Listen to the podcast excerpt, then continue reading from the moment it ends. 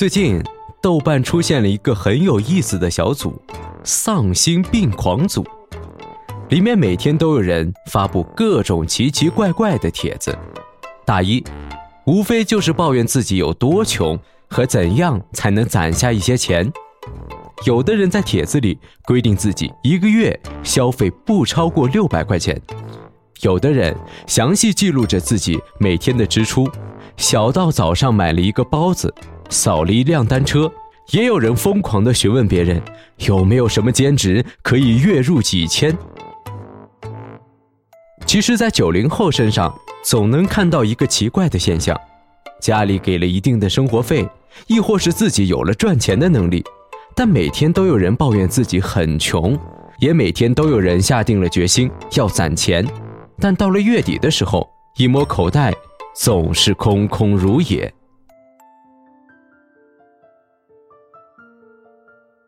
九零后的你，为什么越来越穷？隐形贫困人口，这个词形容很多九零后异常恰当。这些年轻人表面上看起来好像光鲜亮丽。有吃有喝，但实际上都特别的穷，银行卡里的存款不超过五位数，甚至连四位数都不超过。九零后的你，其实真的不是穷，而是内心对于物质的需求远超过工资增长或赚钱的速度。在这个时髦的互联网时代，大家更多享受到了前所未有的便捷，于是有了每个月的九号都是受难日的说法。也有人天天调侃着找人来继承花呗，花钱是一种很快乐的享受，但你所花的每一分钱都回馈给你同等的快乐了吗？事实上，我们经常不理智的购物，时常买一些无用的东西，既花钱又占地方，还给自己带来了无尽的焦虑。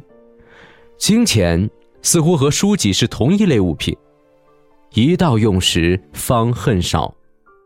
周杰伦的新歌《说好不哭》很火，MV 里讲了这么一个故事：男主角用佳能五 D 单反相机工作，女主角靠卖奶茶买了一部昂贵的高级相机送给男主角。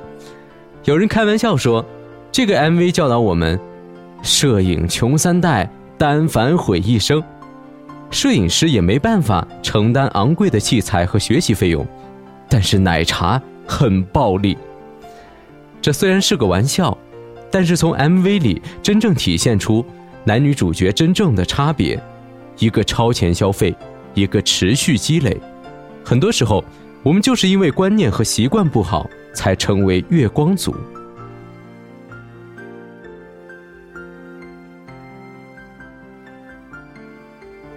结婚、生子、养老，一系列的问题即将奔向九零后。如果说九零后每个月从工资里攒下来的钱足够支付人生的一切，那就借用一个合理的金融工具，把钱留下来。